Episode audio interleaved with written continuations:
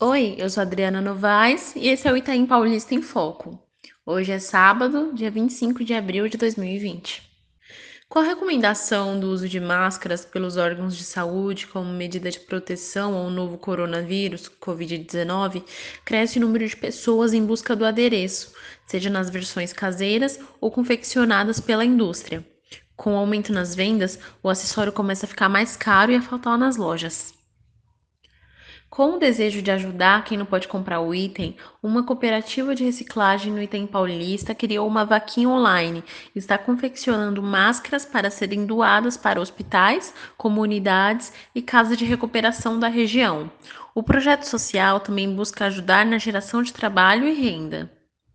Segundo Francisca Rabelo, de 47 anos, presidente da cooperativa Fênix Agape, a ideia de incluir a confecção no trabalho da cooperativa começou no ano passado, quando ela e mais algumas colegas fizeram um curso de capacitação para fazer uniformes. Só que antes de fazerem um primeiro pedido, com a pandemia as pessoas não precisaram mais e elas começaram a fazer máscaras voluntariamente a pedido de um hospital. Após produzir as máscaras, Francisca Rabelo, percebendo que havia sobrado alguns materiais na cooperativa, resolveu confeccionar mais unidades, mas ainda faltava TNT, linha e elástico. Então, ela criou uma vaquinha para arrecadar material e ajudar as costureiras. Ao todo, 12 mulheres trabalham na confecção das máscaras, além de cinco homens que auxiliam na produção. A princípio, eles começaram como voluntários, mas nem todo mundo podia trabalhar assim. Segundo a presidente, além de doar, vai começar também a vender máscaras para ajudar na renda das costureiras afetadas pela quarentena.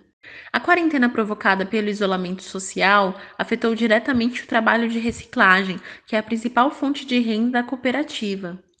Eles afirmam que não estão fazendo a coleta, apenas separando o material que já tem e que a cooperativa está trabalhando bem reduzida.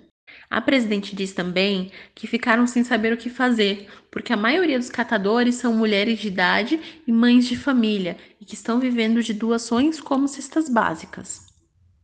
Além de doar parte da produção, Francisca Rabelo afirma que a venda de algumas unidades ajudará os colaboradores.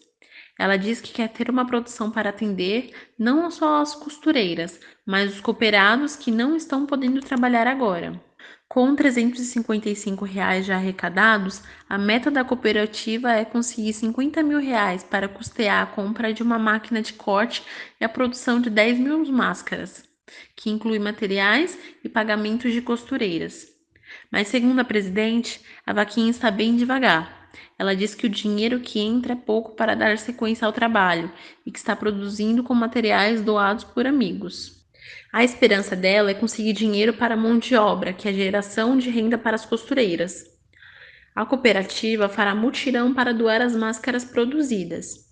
Eles vão entregar para a comunidade e, junto da máscara, terá um lembrete de que a pessoa está ganhando, mas que ela também pode comprar mais algumas para que possa dar sequência no trabalho.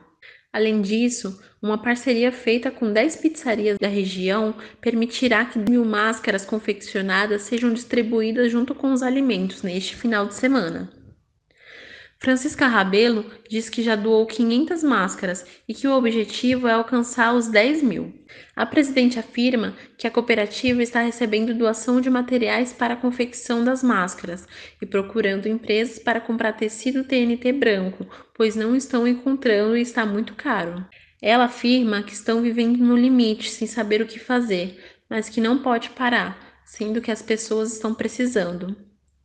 Ainda segundo Francisca Rabelo, a partir da doação, ela espera que a comunidade os apoie comprando. Se todo mundo fizer alguma coisa, já vai estar ajudando, finaliza a presidente da cooperativa.